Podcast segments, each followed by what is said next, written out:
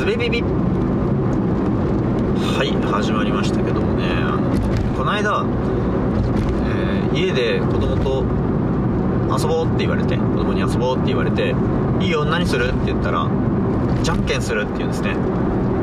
いいよ何のじゃんけん？って聞いたら何のじゃんけん？っていうのはなと当然そのじゃんけんの先に何か決めたいことがあってじゃんけんで何かを決めるのだとそしてそれで遊ぶのだというじゃんけんを通過点として僕は捉えていたんですけど何のじゃんけんっていう問いに対してちょっと戸惑ったきょとんとした顔でただのじゃんけんっていうようなことを答えたんですね子供が。それを聞いてハッとしたんですよ。あじゃんけんって遊びなんだって。ね僕の認識ではもうもはやじゃんけんっていうのは何か物事を決めるためにやる勝負とかなんか手段とかなんですけどじゃんけん自体が遊びになりうるんだなーってすごい新鮮な感覚でした。でもうんとよく考えてみたらじゃあ僕が遊びだって認識しているものってえっ、とまあじゃんけんはそれに入んなかったんですけど何なんだろうな。例えばえっ、と輪投げとかは遊びですよね。で輪投げとじゃんけんの何が違うのかって改めて問われると難しいですね。えーストラックアウトは遊びですけどじゃんけんと何が違うんだろうって。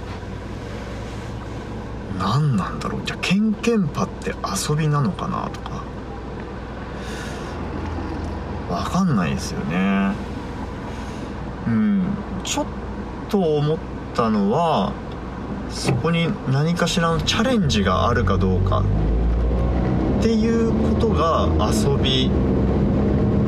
の要素必須要素なのではないかとか思ったんですけど全然ちょっとしっかり考えられてなくて、えー反論がすぐ出てきそうですね。うん。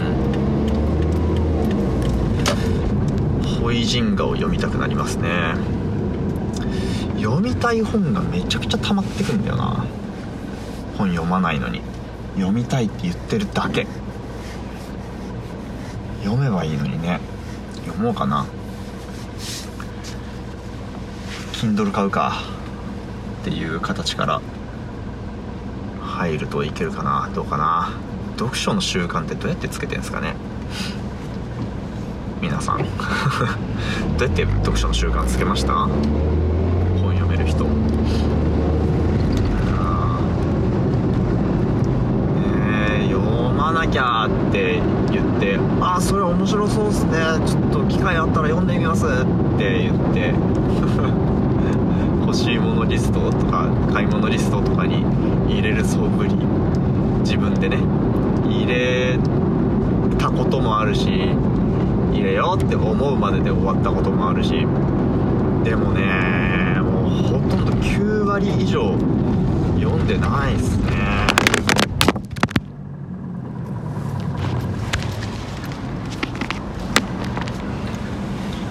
えー本を読めるようになる方法をやる気以外でなんか知ってる方がいたら教えてください。あそう。でねそのじゃんけんの話の続きなんですけど、えーまあそのその日はそれで終わりでそのまたこの間それもっともっと最近なんですけど子供と妻と3人で車で出かけてたんですよ。ちょっと遠くの公園まで遊びに。でその車内で僕運転してて後ろに2人座っててでじゃんけんで遊んでるわけですよね。そのじゃんけんして遊んでるんですけど子供が「ちょっとお母さん目つぶっとって」って言ってで自分も目つぶるんですけどで目をつぶった状態でじゃんけんポンってやってでしばらく時間がた数秒経ってから目開けていいよって言って開けてであどっちが勝ったね？っていう遊びをやってたんですよね。でえー、っと心が汚れている大人である僕はその音声だけを聞いていて音声 音声っていうまあ音声だけど声声だけを聞いていてもしかしたら子供が、えー、自分で先に目を開けて自分の手を変えて勝つようにしてそれからお母さんに目を開けさせているのかなとか思ってたんですよね。でもどうやらそうじゃなくって普通に負けてるんですよ子供も。だから本当に目をつぶってポンって出してでその結果を見るっていう遊びをやってたんですよね。でも今話しながら思ったけど多分その目をつぶって出すことでより手にランダム性が生まれるみたいなことを意図してたのかな本人としては。うん。じゃないかなと思うんですけどまあちょっと本当のところは分かんないですけどね。まあとにかくそうやるとより楽しいらしくそうやって遊んでたんですよ。で僕がそれを聞きながらえっ、ー、とあ妻がその遊びに対して何回かやってこれ目つぶる意味ある？って言って目つぶらんでやっても一緒じゃない？って言ってたから僕がそこに。あでも手を出す一瞬で、え相手の手を見て自分の手を変えるっていう、えー、技は使えなくなるよね。まあ、別に僕はそれをできるわけじゃないし誰が妻もやってないと思うんですけど。だからそういう、えーと、出す瞬間に目をつぶるということはルールのここにある不正の種を潰すことができるよねっていうことでいやそのルールに、えー、実質はともかく意味はあるよみたいなことを言ったんですよね。ででそしたら妻がえっ、ー、とこう目目を開けるタイミングも一緒じゃないとまたルールに穴が新たに生まれるよねと。だからせーので目を開けるとかしないって。いうような提案をして。うん。でもうその時点で僕はもう遊び作りのエンジンがかかってるから。いやでもそれは誰か審判客観的な存在がいないとなーっていうことを、えー、不正し放題だよなーとか思いながら、えー、聞いていたんですけど。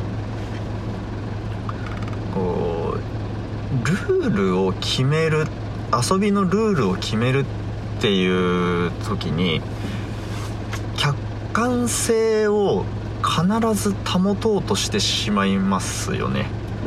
えー、客観性というのはもうちょっと言い換えるとえっ、ー、とあ言い換えなくてもいいのか。まあいや、えー、例えば目をつぶるっていうことは、え正確には自分でしかできないし自分しか証明ができない行為だからそれをえ客観的に判断してくれる審判の存在が必要であるっていうふうに僕は考えたんですけどうんとその審判にその責任を押し付けているだけですよね。要はプレイヤーはずる賢いので不正をするかもしれないと。だからそれを正確にチェックできるかどうかということは置いといてこの人は正確な中立なジャッジをするのだという体で審判という存在を置くと、えー、勝負が公平になると思い込んでいるわけですね、うん、まあそれは公平にはなるかな確かに、うん、まあだけどゲームがそれでより面白くなるかとか、えー、ルールが洗練されるかみたいな観点で言うとそうとも言えないわけですよね。未来の運動会プロジェクトとかいうのにもちょっと関わっていてで、まあ、それは何かっていうと,、えーと、そ参加者が競技を作って遊びを作ってそれをみんなで遊ぶと。というざっくり言うと、まあ、作って遊ぼうの運動会バージョンなんですけど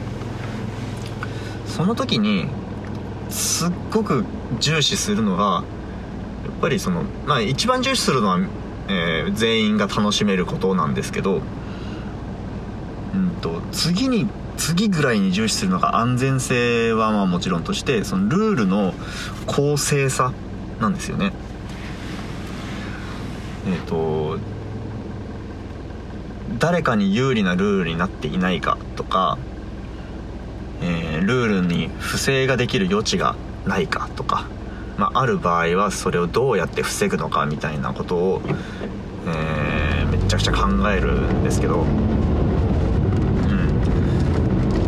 運動会競技っていうのは多分その方が良いという性質の場なんだと思うんですけど、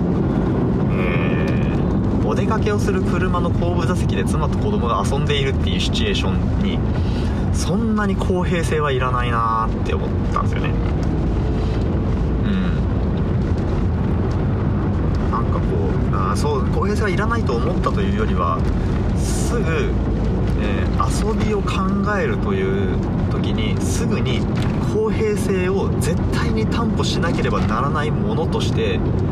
考えていた自分に気がついて、えー、反省しましただからもうそこは